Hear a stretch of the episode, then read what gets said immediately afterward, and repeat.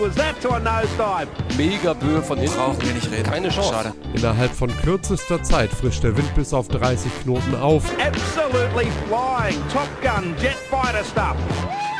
Unüberhörbar die Freude beim Norddeutschen Regattaverein. Die paar Sekunden, die wir da standen und dann gesehen haben, wie die deutsche Flagge am Fahnenmast gesetzt wurde, war unglaublich emotional einfach. An amazing race and a, a, huge performance from uh, Philip Bull, considering he was battling it out for those bronze medals. And they're going for the Spinnaker again. Moin und herzlich willkommen bei Viel Wind um Nix. Heute haben wir eine ganz besondere Folge und ein bisschen ein anderes Format. Ich bin quasi alleine hier, eigentlich. Also Toni und Jan sind heute nicht dabei. Aber kurz vorm Start des Ocean Races habe ich es noch geschafft, äh, den Philipp Kasüske mal wieder ans äh, Telefon zu holen. Moin Philipp, grüß dich. Moin Flo, ich bin auch ganz alleine hier. das ist doch schon zwei, zwei einsame Herzen auf weiter Flur. Ja. Äh, ich glaube, bei dir zumindest ändert sich das äh, in nächster Zeit. Und äh, ja, ich habe irgendwie Anfang der Woche irgendwie, weil wir mit unserer Planung immer so rechtzeitig sind, habe ich einfach mal äh, ein WhatsApp aufgemacht, äh, dir und Robert geschrieben. Ey, wie sieht's denn aus? Habt ihr überhaupt noch Zeit, kurz vorm Start mal zu schnacken? Und äh, ihr habt doch gleich geantwortet, ey, überhaupt kein Problem, kriegen, kriegen wir alles hin. Äh, umso mehr freue ich mich, äh, dass du Zeit hattest, mit, mit, mit, mir mal hier kurz vor Start des Ocean Races 2023 mit mir zu quatschen. Ähm, ja, sehr gerne. Wo hole ich dich denn gerade ab? Wo bist denn du? Äh, ich bin in Alicante. Wir sind jetzt hier noch in den letzten, letzten Vorbereitungen für den Start, der jetzt am, am Sonntag äh, geht's ja los. Ich weiß nicht genau, wann das hier veröffentlicht wird, aber ich Sonntag, 15. Januar ist Start. Genau, wenn alles plant, machen wir das am, ja, ich hoffe, kein, kein schlechtes Datum, am Freitag, den 13., aber so, ich glaube, das, das passt halt nicht anders. Aber äh, mega. Ähm, habt ihr da eine Base oder wie läuft das? Ja, genau, wir haben ähm, dem Team Brunel ihre Zelte abgekauft, sozusagen, die das letzte Ocean Race äh, mit den Zelten gemacht haben und haben hier eine große Base, 240 Fuß Container, großes Zelt drüber. Und wir sind ja mittlerweile auch ziemlich viele und äh, von hier aus wird jetzt alles vorbereitet. Cool. Also hat jedes Team sowas oder, oder ist das, gehen alle unterschiedlich ran? Ähm, na, jedes Team hat sozusagen vom Rennen so einen, einen Platz an Land, 15 mal ja. 15 Meter zur Verfügung gestellt bekommen. Und was sie dann damit machen, ist denen überlassen. Also ähm, ich glaube, das Team Biotherm, die haben so einen, so einen halbrunden Pavillon, also sieht auch ganz cool aus. Ähm, und die anderen, die haben auch alle Zelte hauptsächlich. Und dann, und dann esst, schlaft, wohnt ihr da und bereitet euch mental darauf vor? Macht ihr da auch Sport und sowas alles? Oder wie kann, wie kann ich so ein Leben in so einem, in so einem äh, Zeltlager vorstellen? Äh, na, hauptsächlich ist es hier ähm, Arbeitsstätte. Also ja. hier ist ein einer Container, ein Container, der dient als Lager und dann der andere ist ein komplett ausgestatteter Werkstattcontainer den wir sozusagen mit eingebracht haben aus der Kampagne äh, mit Einstein damals. Mhm. Und ähm, ja, haben wir noch einen dritten kleinen Container, der ist quasi so Office, also hier ist Internet, wir haben Wasser, Strom, alles, was man braucht. Ähm, und dann treffen wir uns hier jeden Morgen. Äh, ab 8.30 Uhr ist das erste, erste große Meeting, wo einmal der Tag strukturiert wird. Und die Showcrew macht so ihre Sachen hier, ähm, bereiten alles vor, alle Ersatzmaterialien. Äh, das Comms-Team, die die ganze Kommunikation nach außen organisieren, die, die machen dann so ihren Teil und wir Segler hat, haben das hier natürlich als Base für die ganzen Klamotten und alles, was wir so haben. Cool, und das quasi, dieses, dieses kleine Zeltlager reist dann quasi jetzt äh, die nächste Zeit mit euch um die Welt? Genau so ist es. Also das für, für Südafrika, das ist schon unterwegs dahin. Das ja. müsste demnächst auch in Kapstadt ankommen. Wird dann da, da haben wir ein identisches Setup wie hier. Ähm, und wenn wir das hier dann eingepackt haben nach dem Start, geht das dann direkt nach Brasilien, wo dann nach Südafrika der nächste große Stopover ist. Ja, krass. Also habt ihr quasi zwei, zwei äh, Städte und dann ähm, immer im Voraus zu sein unterwegs. Genau. Ja, die, die brauchen wir aber auch einfach, um, um den Arbeitsplatz zu schaffen. Sonst würden wir auch ja, da frei im Himmel hier sitzen. Ja. Bis jetzt ist das Wetter hier sehr gnädig, gnädig mit uns. Also es scheint jeden Tag die Sonne. Aber wenn es jetzt hier regnen würde, das wäre schon ziemlich unpraktisch. Ja, das glaube ich. Also unser, unser, Klassiker ist, dass wir jedes Jahr, äh, letztes Jahr immer sagten, ja, hier scheint immer die Sonne, das hat sich jetzt mittlerweile ja auch erledigt. Also äh, ich bin ein bisschen neidisch gerade. Ich habe gefühlt seit zwei Wochen die Sonne nicht mehr gesehen. Aber spannend ist ja, ich, also was man ja so mitkriegt, und das ist ja auch so ein Zweck der Sache, dass natürlich der Fokus auf euch, euch Segler liegt. Wie viele Leute denn sind denn da jetzt insgesamt vor Ort? Ich glaube, insgesamt, wenn man jetzt alle mitzählt, die fürs Team arbeitet, sind es fast 40 Leute. Boah, Wahnsinn. Das ist ein, ein, ein, ja, ein Riesentross sozusagen. Ursprünglich hatten wir mal, glaube ich, mit 25 geplant, aber dann fehlt hier noch einer und man braucht da noch Mhm. Unterstützung. Also das ist am Anfang jetzt für, für uns als, äh, als Rookies quasi, wenn man jetzt das Ocean Race ähm, anguckt, schwer zu, zu überschauen gewesen, was wir eigentlich brauchen und wie man das jetzt am, am günstigsten alles strukturiert. Ja, das kann ich mir gut vorstellen. Ähm, ja, Wahnsinn. Einfach Wahnsinn. Also ich bin, bin, ja, bin ja immer noch so geflasht. Ich glaube, so viel deutsche Beteiligung gab es ja, gab's ja noch nie bei einem Ocean Race, oder? Bin ich da falsch informiert? Ich meine, äh, ihr seid unterwegs, dann, dann das ganze Team äh, um, um Boris Herrmann und dann die Big News da vor, ich weiß gar nicht, letzte Woche oder vor zwei Wochen, dass Sani ja da auch jetzt Mit, äh, äh, genau. ja, auch noch mit, äh, mit auf dem Boot einsteigt. Ja, das, cool. ist auch, das ist auch geil, ja. Also drei Deutsche wären ja schon krass gewesen, so, dass sich Ja. das so ergeben hat. Hätte man jetzt auch nicht so kommen sehen und dann noch Sunny jetzt on top. Ist auch, also ich finde es geil einfach für, für deutschen Segelsport, dass wir da jetzt auch so, so eine Präsenz haben. Und ähm, was wir hier so an Feedback kriegen, ist halt der deutsche Markt auch ziemlich, ziemlich stark. Alles ja auch, weil Boris jetzt das Importrennen gewonnen hat Ja. sind die ganzen Medienzahlen hier aus Deutschland, die, die, das ist der, der stärkste Markt hier auf der ganzen Welt im Moment. Ja, Wahnsinn. Also wer, überleg mal, hätte der vor, ich meine, das ging ja, bei, mit, mit Boris ging es ja schon irgendwie letztes Jahr ein bisschen los, aber wer hätte denn davor irgendwie einer irgendwie sein Geld darauf gesetzt, dass, dass der Segelsport, vor allen Dingen der Offshore-Segelsport in Deutschland mal wieder so populär wird, ne? Ja, eben, das, das ist ja im Prinzip, oder war das die ganze Zeit so das große Problem. Also das, es gab einige wenige, die so dieses Potenzial gesehen hatten, aber dann da eine Masse von ähm, Partnern und Sponsoren zu überzeugen, okay, das, das klappt, das funktioniert und das wird eine geile Nummer, ist äh, ziemlich schwierig. Und da kann man nur den Hut vor, vor Jens und Robert ziehen, die da sich von Anfang an die Zähne dran ausgebissen haben und das jetzt am Ende auch äh, realisiert haben. Ich glaube, wir müssen noch mal ein paar Nachnamen mitnennen. Ähm, Jens ist ähm, euer Crew. Jens Kufal, genau. Genau. Der ist sozusagen der, der Teammanager von der, ich, ich nenne es jetzt mal die deutsche Seite. Ja. Also wir sind ja ein, ein Joint Venture, äh, 50-50 aus dem Offshore Team Germany und dem Guyot Environment Ja. ähm, Team von Benjamin Dutroux. Ähm, mit dem haben wir uns ja zusammengetan. Und Robert Standig ist sozusagen unser Team-Captain und, Ja. und Skipper von unserer Seite. Und Ben ist der Navigator von, von der anderen Seite. Die stellen sozusagen das, das Boot Mhm. und kümmern sich um die, ja, um die, um die Grundlage zum Segeln. Und ähm, wir kümmern uns um das ganze Team drumherum, die ganzen Segler und alles, was sonst noch so an, an Personal jetzt mittlerweile mit dabei ist. Cool. Also, wenn du das erzählen äh, darfst und magst, was war, was hat dir einen Anschluss dazu gegeben, dass ihr dieses Joint Venture äh, gemacht habt? Ähm, das hat sich im Prinzip aus der ähm, Kooperation, die wir im, jetzt mittlerweile ist ja schon anderthalb, also quasi vor zwei Jahren ähm, hatten, ähm, 2020, 21, 2021 beim Ocean Race Zero. Da hatten wir ja Ben engagiert, Benjamin Dutroux als, als unser, Na unser Navigator, der gerade da relativ erfolgreich seine erste Vendée-Kampagne absolviert hatte. Ja, stimmt, ich erinnere mich, ja. Und während das Rennen noch lief, hat er damals das Boot gekauft. Also vom 11th Hour Racing Team, als wir Mhm. noch gegen die gesegelt sind, hat er das Schiff sozusagen für seine nächste Vendée-Kampagne gekauft. Und seitdem gab es einen stetigen Kontakt und Austausch. Und er fand, findet dieses ganze Konzept vom Crew-Segeln und einfach auch das maximale Potenzial aus den Booten rauszuholen, fand er, der, fand er ziemlich cool. Und ähm, war da auch voll auf begeistert und dann hat eins zum anderen geführt und ähm, die beiden Teams haben sich dann auch offiziell zusammengeschlossen. Ja, Wahnsinn. Und jetzt, jetzt segelt ihr, ich kann es aber noch nicht glauben, aber ihr segelt irgendwie in zwei Tagen um die Welt. Das ist, was ist denn das, was, was macht denn das mit dir?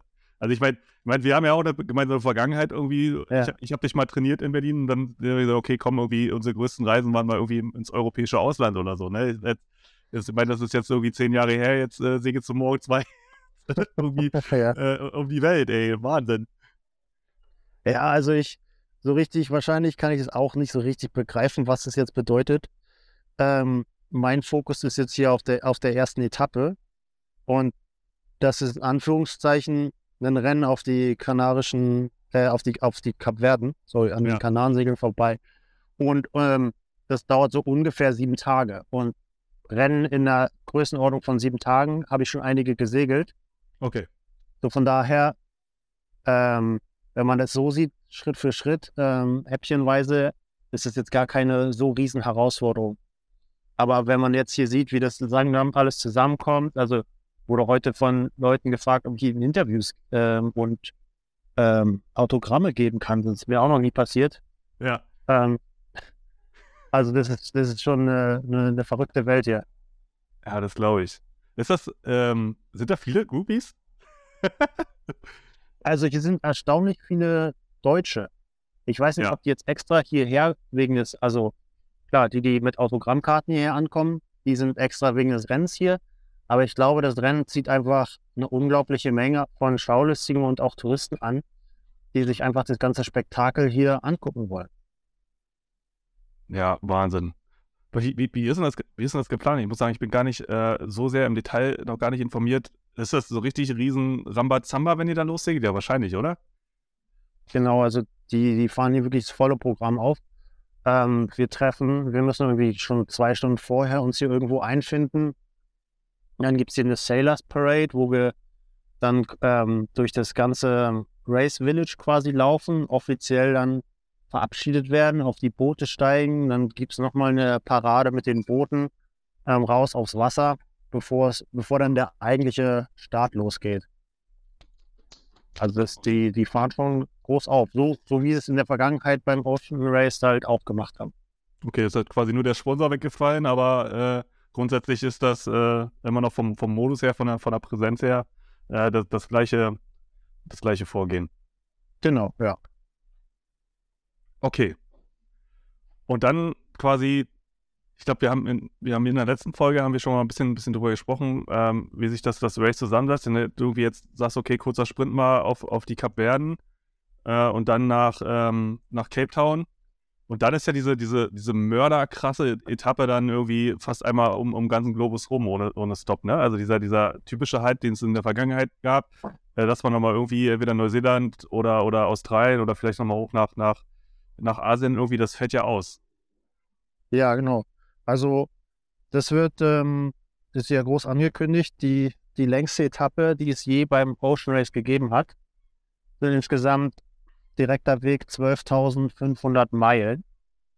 Und das, das ist schon eine Strecke auf jeden Fall. Ja, ja. Wahnsinn. Also unsere, unsere Berechnungen sind so, dass es zwischen 35 und 40 Tagen dauert. Also wir haben, wir haben alle, ich denke mal, alle anderen Teams, da, da verrate ich jetzt kein Geheimnis, haben das auch gemacht. Wir haben mit den Wetterdaten von den letzten Jahren alle Legs berechnet, äh, um möglich, um halt die frühestmögliche und spätestmöglichste äh, Ankunftszeit zu berechnen. Also allein schon für unsere eigene Planung, wie viel, wie viel Essen wir mitnehmen. Ja, Das klar. entscheidet man ja nicht einen Tag, einen Tag vorher. Nee. Wenn du einen Monat auf See bist, kannst du ja auch nicht äh, das Wetter so richtig vorhersagen für den ganzen Monat. Ähm, also da kommt schon einiges ähm, auf die Flotte zu. Ich bin, ich bin gespannt, wie das wird. Hm, lasst uns doch noch mal ein bisschen, bisschen drü äh, drüber reden. Ähm, euer Team, wer macht denn was und, und ähm, speziell auch, was ist denn genau deine Rolle jetzt äh, im Team ähm, über, über, über das ganze Race gesehen und in den einzelnen äh, Etappen? Ich kann mich noch erinnern, dass, dass wir, als wir das letzte Mal besprochen haben, meintest du, ey, ich bin gespannt, wie da sechs Leute auf diesem Boot einmal um die Welt segeln sollen. hat, sich, hat sich das so ein bisschen, äh, bisschen geklärt inzwischen, oder? Ja, das hat sich ziemlich relativiert. Also ähm, mittlerweile sind wir da ganz gut eingespielt und haben auch gute, gute Aufteilungen in der Crew, Crew gefunden. Also prinzipiell ist es ja so, dass wir, dass immer zwei Leute das Boot segeln und die anderen sozusagen Off-Watch, also äh, Freiwache haben und äh, wahrscheinlich hauptsächlich schlafen werden. Äh, und dann nur zu größeren Manövern äh, werden wir extra Leute dazu holen. Und so haben wir eine ganz gute Rotation und auch genug, genug Platz an Bord, da ja zwei Leute im Prinzip immer im, im, im Bett liegen. Okay. Also hast du, da ich jetzt richtig mitgezählt, irgendwie zwei Leute singen das Ding, zwei schlafen. Ja, dann Und- hast du, da hast du ja schon vier Segler. Genau, ja. Und dann haben wir noch einen OBA dabei. Ja. Und der macht, der macht sowieso sein Ding. Der darf uns ja auch nicht, nicht äh, helfen. Und der hat aber auch genug zu tun. Also die müssen ziemlich viel Material zusammenschaffen über den Tag. Die müssen jeden Tag irgendwie einen 100 Wörter Bericht schreiben und irgendwie eine bestimmte Menge an Videomaterial und Fotos abliefern. Ja. Also für den ist es auch keine Kreuzfahrt um die Welt.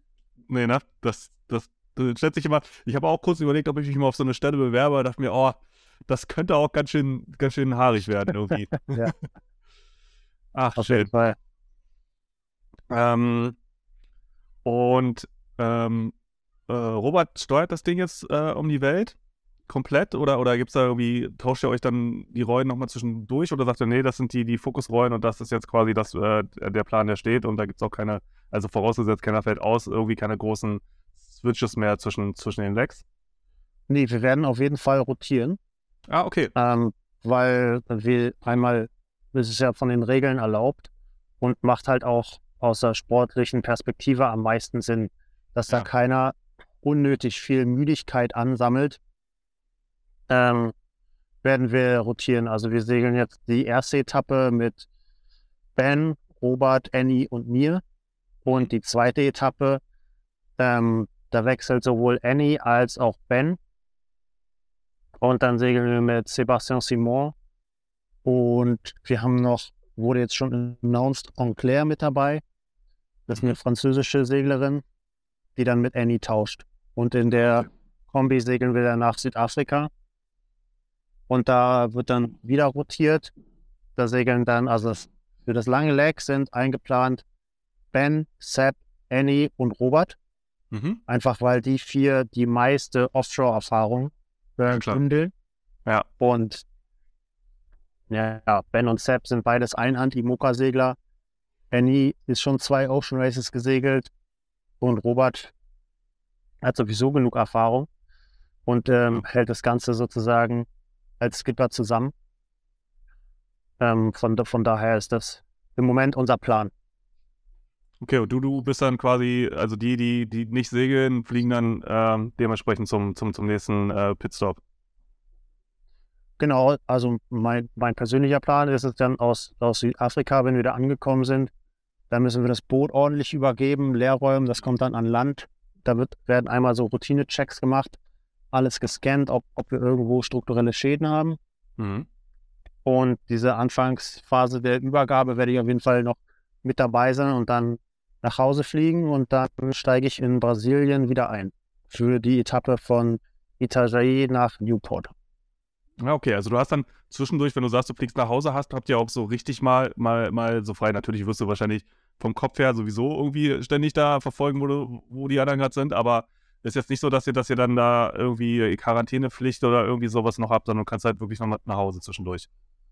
Genau, so, also solange die Situation so bleibt, wie sie ist, ähm, kann man ja ganz einfach nach Hause und dann auch wirklich äh, ein bisschen mal die, die Batterien wieder aufladen. Mhm. Ja, Wahnsinn. Wie ist denn das?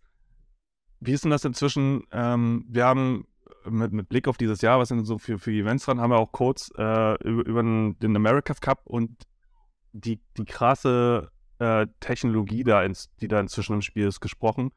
Ist das ins, beim, beim Ocean Race auch schon so der Fall, wenn du sagst, okay, wir holen das Boot aus dem Wasser und scannen das alles einmal durch oder ähm, also der, der technische Aspekt auf der einen Seite, weil das beim, beim, beim America's Cup kannst du es ja inzwischen schon fast vergleichen wie äh, das, was da aufgefahren wird äh, bei den ganzen Formel 1-Teams. Ist das bei euch inzwischen vergleichbar?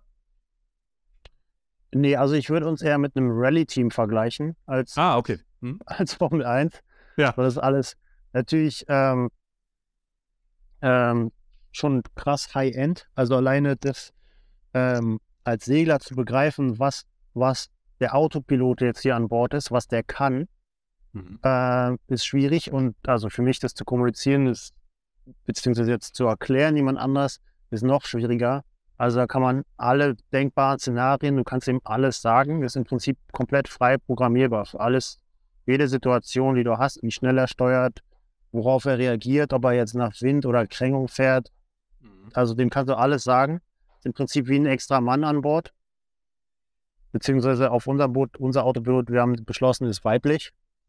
weil auch nur so aus dem, aus dem Spaß heraus, aber unser Autopilot heißt Rosie. Rosie, das ist schön. Ja. genau, deswegen auch ein paar von den Anzeigen, die wir auf den Displays haben, sind auch deswegen extra rosa. Kann man noch gut erkennen. Aber ein bisschen Spaß muss man an der Sache auch haben. Ja, logisch, klar. Ich finde es ja auch gut, dass ihr dem, dass ihr dem A überhaupt einen Namen gegeben habt. Also um, wenn du sagst, okay, das, das Ding ist eigentlich wie ein, wie ein, äh, äh, ein zusätzliches Crewmitglied, den, den man halt auch einen Namen zu geben und dann sich dazu mit zu identifizieren und da irgendwie wie so eine Art Beziehung aufzubauen, finde ich ja, klar- also aus rein psychologischer Sicht schon total sinnvoll. Ne? Also ich meine, seid mit dem Ding jetzt ungefähr ein Jahr unterwegs, ne? Ja, auf jeden Fall. Naja, also jetzt auf, dem, auf der langen Transatlantiküberführung aus der Karibik zurück, ähm, da findet man sich schon mal so in der Situation wieder, dass dann da einer sitzt an der Leesche und einer in Louvre am Groß. Und dann können wir auch nur auf die Zahlen gucken und achten darauf, was der Autopilot macht. Ob, ob Ja. wir jetzt, wenn wir steuern würden, das auch so machen würden. Und dann natürlich in erster, also die, erste Reaktion ist, mit ihm zu reden. So äh, anrufen, anrufen, abfallen, abfallen. Aber natürlich muss man das irgendwann dann einfach in den, in den Parametern einstellen. Ja. Aber natürlich ist irgendwie ist eine wichtige Rolle an Bord. Ja.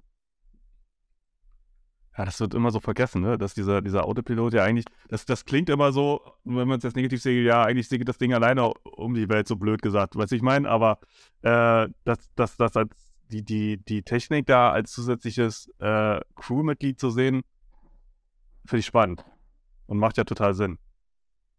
Ja, also wir probieren schon, es uns natürlich so einfach, wie es irgendwie geht, zu machen. Wir haben für alles mögliche Vorgaben, welchen Trim, wie viel Grad, ähm, äh, wie viel Grad Winkel wir im, im Kiel fahren, so wie viel äh, Auftrieb die Foils erzeugen sollen. All sowas sind natürlich ähm, Messwerte, die wir gesammelt haben, aus denen wir uns dann selber sozusagen einen, einen Guide erstellen, dass wir als Segler im Zweifel, wenn wir nicht wissen, was wir machen sollen, gehen wir einfach ähm, an den Computer und gucken nach, was, was schlägt der vor, was ist die beste Einstellung ähm, und, und fangen dann da an, uns, uns, uns hochzuarbeiten, um, um den maximalen Speed rauszuholen.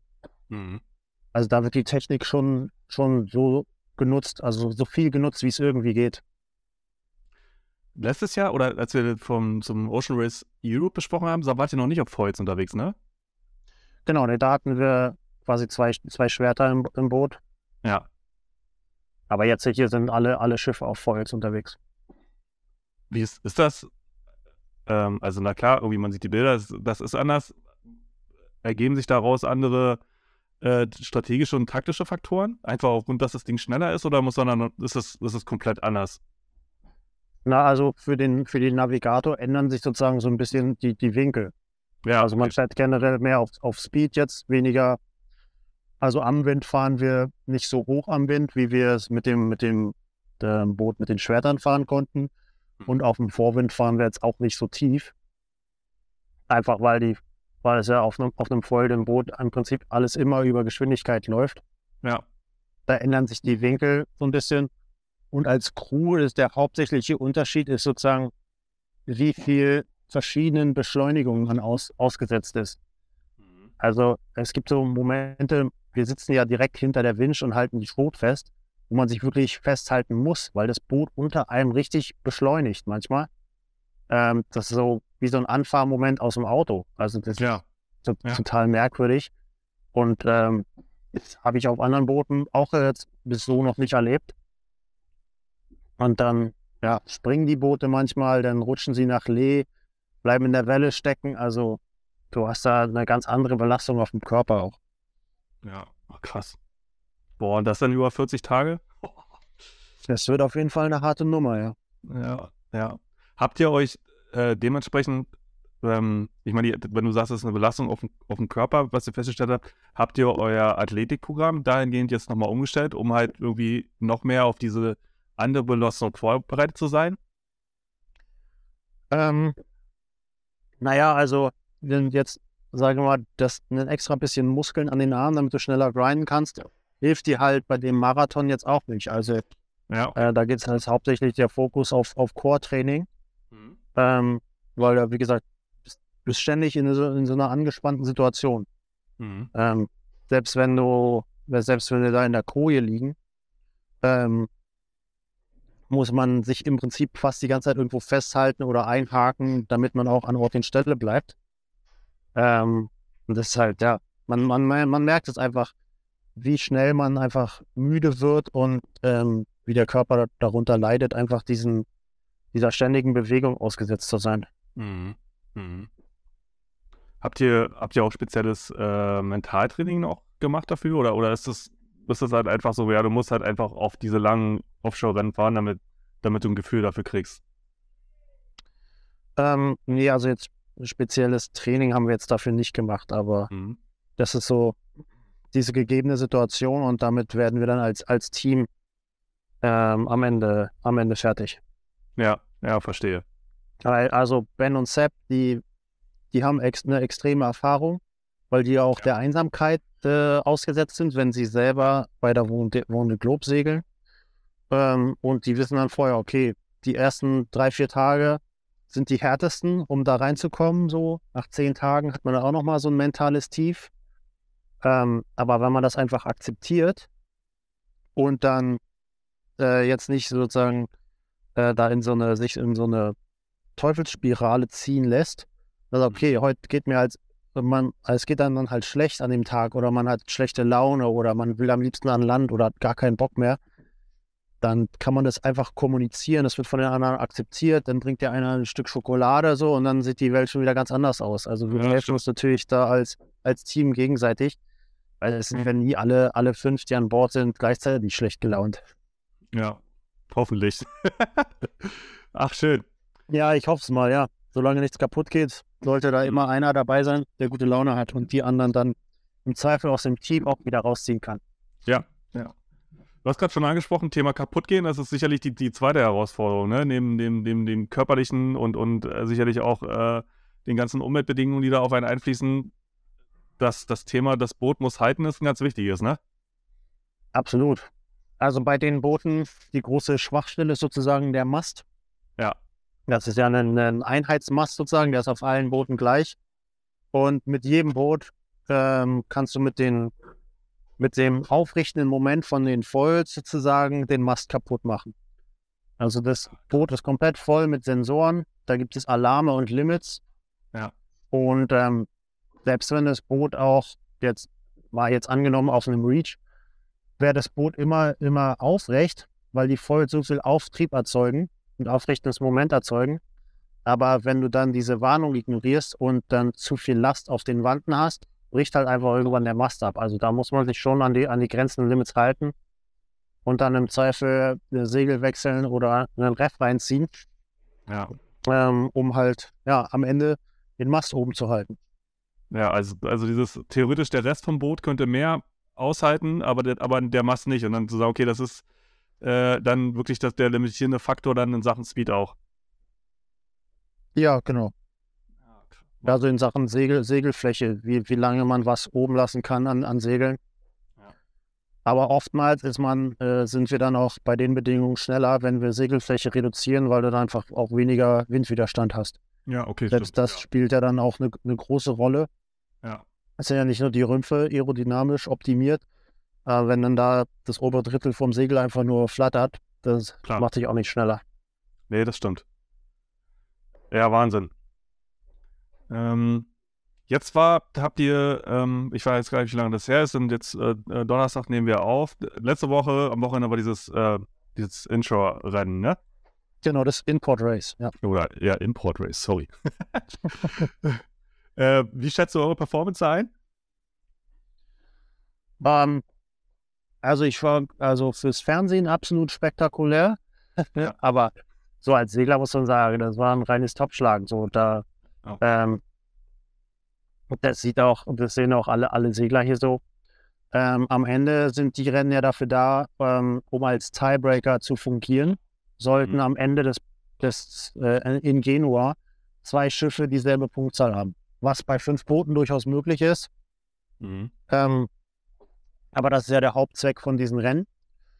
Und ähm, also, dass sich einmal quasi die, die Reihenfolge jetzt von der ersten Runde zur zweiten Runde, die wir da gefahren sind, im Prinzip komplett gedreht hat, äh, ist einfach jetzt dem, dem Wind geschuldet, weil du kannst mit den Booten da keine, keine Doppel, schnelle Doppelwände fahren. Ne? Also ich meine, wir haben es unten an der Tonne gesehen, dass, dass Malizia mit Boris, dass die einfach viel höher fahren konnten und mehr Wind hatten. Aber da, ja, da muss man dann halt in den sauren Apfel beißen und zuschauen, weil zwei Wänden fahren, wären wir so oder so hinter denen gewesen. Ja. Äh, von daher ist man da sehr limitiert in, in den taktischen Optionen, die du da hast. Ja, klar, logisch. Wurmt dich wahrscheinlich als äh, Joint-Segler ein bisschen, ne? Ja, naja, man gewöhnt sich dran. Also, ähm, wie gesagt, man muss ja immer auch seine Erwartungen irgendwie so ein bisschen managen. Und da jetzt übers Boot zu tigern so und, und wild rumzufluchen, ähm, ja, aus, aus, äh, aus, der, aus der Phase sozusagen meiner, meiner Regattalaufbahn bin ich jetzt mittlerweile auch raus, dass ich sowas dann auch einfach mal akzeptieren kann, okay, das, so ist es jetzt halt. Und am Ende ist es ja auch kein, kein Beinbruch, weil ähm, am Ende zählen die, die langen Offshore-Legs. Ähm, von daher äh, gehen wir da gelassen an die Sache ran. Ja. Genau, die, die Legs, ich habe ich hab mir so ein bisschen mal angeguckt, das gibt ja zu, zu jedem Leg gibt's ja, gibt's ja irgendwie eine Beschreibung, was da auf euch erwartet. Also auf der Website steht irgendwie, dass das jetzt äh, das von, von Alicante auf die, auf die Kapverden, irgendwie, dass der Hauptfokus auf die Straße von Gibraltar gelegt wird, irgendwie viel Traffic, irgendwie viel Strom und dann danach ja auch so ein bisschen ähm, dass die, die Windlatterie da auch angeht. Ne? Schätzt ihr das auch so ein oder was sind aus, aus, aus eurer Sicht die, die größten, ähm, sagen wir mal, strategischen äh, Herausforderungen auf dem Leck? Genau, im Prinzip ist es so, man könnte es, ja, wie du schon gesagt hast, in, in zwei Teile teilen. Ja. Also erstmal mh, der Weg aus dem Mittelmeer raus durch die Straße von Gibraltar ist ähm, quasi Teil 1. Weil hier im Mittelmeer kann es dir durchaus passieren, so, du hast unter Land eine schöne gute Sea Breeze, 20 Meilen von Land weg ist überhaupt gar kein Wind. Ja. Andersrum gibt es genau die gleichen Situationen. Also das ist immer sehr schwer vorhersagbar, was hier im Mittelmeer passiert. Ähm, die Straße von Gibraltar, da ist in der Mitte ein riesen Verkehrstrennungsgebiet, ähm, was für uns so eine Exclusion Zone ist, wo wir auf gar keinen Fall reinfahren dürfen. Das heißt, wir haben im Norden und im Süden von der Straße jeweils, na, lass es mal so eine, einen Streifen von zweieinhalb, anderthalb Meilen sein, wo wir ähm, im, entweder, wenn wir Glück haben, Vorwind, dann durchhalsen und wenn wir Pech haben, kreuzen müssen. Okay. Und wenn wir da sicher durch sind, dann ähm, geht es lang runter an der, an der afrikanischen Küste lang. Beziehungsweise ein paar von den Routings schicken einen auch sehr weit schon auf den Atlantik raus. Je nachdem, wo man dann ähm, die besten Passatwinde findet. Ja. Und ich glaube dann, die Ansteuerung zum Ziel ähm, wird auch nochmal knifflig. Also da kann man sich sicherlich auch nochmal hinter so einer Insel schön in der Flaute abstellen, Mhm. wenn man äh, da nicht richtig drauf aufpasst. Du hast gerade was von, von, von Routings äh, besprochen, für, für mich jetzt, der, der gar keine Ahnung hat. was heißt denn das? Ähm, also man kann, also im Offshore ist, im Offshore-Segeln ist es so, dass man, meistens macht das der Navigator oder jetzt, ähm, wir haben hier mit, mit Sepp, der ist natürlich auch Navigator, aber auch sehr versiert in der Meteorologie, ähm, kannst du dir sozusagen die Rohdaten ähm, für eine Wettervorhersage runterladen auf seinen Computer. Ah, okay. Und der hat auch die, die ganzen Daten vom Schiff. Der weiß, welche Segel wir haben, wann wir wie schnell fahren können. Und dem sagst du dann, wo du, wo du hin willst. Und der berechnet dir dann oder macht dir Vorschläge für so ein Routing, Ja, welcher der schnellste und beste Weg ist, um von A nach B zu kommen. okay, alles klar. Und daraufhin sagst du, okay, mit der und der, mit den, den Daten äh, zu der und der Zeit dann halt auch irgendwie ein Manöver fahren, Segel wechseln und so weiter und so fort. Ah, verstehe ich. Ja. Genau, okay. das ist so die Theorie. Und die, die Aufgabe dann für den Navigator auf dem, auf dem Schiff ist es sozusagen dann die Realität mit den Vorhersagen abzugleichen. Ja. Weil du hast ja nie die Situation, du hast meistens so drei, vier Vorhersagen und das reale Wetter ist immer irgendwas dazwischen und je nachdem ändert sich ja dann auch ähm, das Routing und Ja. da gilt es halt dann so die, ähm, die Gesamtlage irgendwie zu erkennen, eine, eine bestmögliche Entscheidung zu treffen. Ja, okay. Was, habt, ihr, habt ihr schon mal geguckt? Ich meine, wir haben jetzt äh, Donnerstag, Sonntag äh, segelt ihr los. Ja, also wir haben natürlich hier ähm, die Vorbereitungen laufen die ganze Zeit auch permanent ab. Ja. Ähm, äh, also parallel jetzt zu, zu der Vorbereitung vom Boot wird natürlich auch jeden Tag mit einem neuen Wetterbericht neue, werden neue Routings gemacht. Ähm, das ist alles noch relativ unklar. Also zwischen fünf und neun Tagen. Deswegen habe ich vorhin gesagt, sieben Ja. Tage. Das ist irgendwo in Ja. der Mitte. Aber wenn es ganz günstig ist, fünf. Wenn es schlecht kommt und wir hier im Mittelmeer noch äh, drei Tage rumstehen, dann dauert es auch neun Tage. Also Ja. das ist immer, immer schwierig zu sagen. Und, wir, und jetzt Bezug nimmt auf, auf das Szenario, zurückkommt zu dem, was du eigentlich gesagt hast. Wie viel, wie viel Essen nehmt ihr mit? Ähm, na, jetzt, wir haben ja diese besondere Situation, dass, ähm, dass auf den Kapverden sozusagen nur ein Pitstop ist. Also wir so, müssen Ja. alles Ja. an Material, Essen, Kleidung, was wir für die zweite Etappe brauchen, jetzt schon mitnehmen. Ach so, okay, das war mir Also das bewusst. Boot ist sozusagen randvoll, Ja. weil wir für die zweite Etappe, die ja auch, wenn es schlecht läuft, bis 20 Tage dauern kann, Ja. ähm, alles, alles schon dabei haben müssen. Also wir haben ähm, genau Annie und, und Tamara, die sind ähm, jetzt hier schon seit zwei Tagen äh, am, am Taschenpacken, damit wir ähm, alle, alles, was wir an Essen haben äh, und brauchen, auch tatsächlich dann am Ende an Bord haben. Ja, ja, krass. Ja, okay, so, so, so genau siehst du, da habe ich mich gar nicht so beschäftigt. Dann das ist wirklich nur einmal anschlagen und dann weiter. Also so- kann man ja wirklich sagen, das eigentliche Ziel ist dann, dann äh, Kapstadt jetzt sozusagen. Genau, also in den Kap auf den Kapverden. Ich glaube, wir haben, wenn wir an dem Tag ankommen, wie das jetzt hier der Plan ist und der Plan auch vom Rennen ist, ähm, segeln wir genau sieben Tage, also von Sonntag bis Sonntag. Und am darauffolgenden Mittwoch ist schon wieder der Start für die zweite Etappe. Ja, okay. Also da ist auch wirklich dann kaum Zeit, um irgendwas groß zu reparieren. Mhm. Wenn Reparaturen anstehen, dürfen die auch nur von der Crew, die, die, die das vorangegangene Leck gesegelt ist, durchgeführt werden. Ja. Also nur in Ausnahmesituationen darf überhaupt ein Teil von unserer Shore Crew an Bord kommen. Ja. Also ja, wie du schon gesagt hast, wir legen wirklich nur einmal an. Im Prinzip einmal warten, alle sammeln so, und dann Ja. geht's weiter. Krass. Und jetzt mit Blick auf, auf das gesamte Rennen, habt ihr, habt ihr eine ne Zielstellung? Also ich will jetzt, ich weiß nicht, ob, ihr- ob ihr euch so, was habt ja, wir wollen unbedingt gewinnen oder so, ist das realistisch oder, oder, oder habt ihr, habt ihr da eine andere äh, Zielstellung?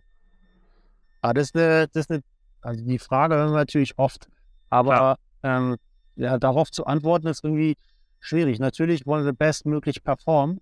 Andererseits ist es auch sau hart irgendwie einzuschätzen, okay, wo, wo stehen die anderen? Wie sind tatsächlich unsere realistischen Chancen? Natürlich haben wir ein ziemlich zuverlässiges Boot, Ja. ähm, was natürlich für uns spricht. Ähm, aber die anderen Boote sind natürlich ein bisschen moderner und haben im Zweifel ein höheres Speedpotenzial. Die Frage ist, ob die Boote halten Mhm. und ähm, selbst wenn du mit einem schnellen Boot äh, am Ende in der Flaute stehst, bringt dir das auch alles nichts. Nee, genau. Deswegen, also es gibt so viele Faktoren, die damit reinzählen. Ja, es ist total schwierig, jetzt irgendwie eine Aussage zu treffen. Wenn wir in Kapstadt sind, ich denke mal, dann gibt es irgendwie eine gewisse Hackordnung, dann hat sich das irgendwie so ein bisschen sortiert und dann kann man sich vielleicht mal aus dem Fenster lehnen und eine Prognose abgeben. Aber für jetzt, also ich sehe uns nicht als Letzten, aber ich würde jetzt auch nicht behaupten, dass wir der Favorit sind. Dann von daher muss man gucken, gucken, was am Ende dabei rauskommt. Ist vielleicht ja auch gar nicht so verkehrt, da unbedingt jetzt schon so im Rampenlicht zu stehen, ne? Als auch, äh, also für, für den Druck, den man sich vielleicht selber macht. Ich kann mir vorstellen, dass, dass das ganze Team um, um Boris Herrmann da eine, eine, andere Ausgangssituation hat. Ähm, ja, na klar. die zum einen, weil die ein, ein etabliertes Team sind, die haben natürlich jetzt auch ein neues Schiff. Ähm, das birgt natürlich aber auch einiges an Risiko. Ähm, als, also klaren Favoriten würde ich auf jeden Fall die Levels Hour Racing bezeichnen. Die Mhm. haben ein neues Schiff extra für das Rennen gebaut. Die trainieren seit Jahren in dem, in dem Team. Die bereiten sich wirklich äh, schon lange, lange darauf vor. Wir sind ja sozusagen auch nur eine der Last-Minute-Kampagnen. Das ist alles Ja. hier sehr, ähm, natürlich auch der Corona-Situation geschuldet, ähm, alles sehr spät zusammengekommen.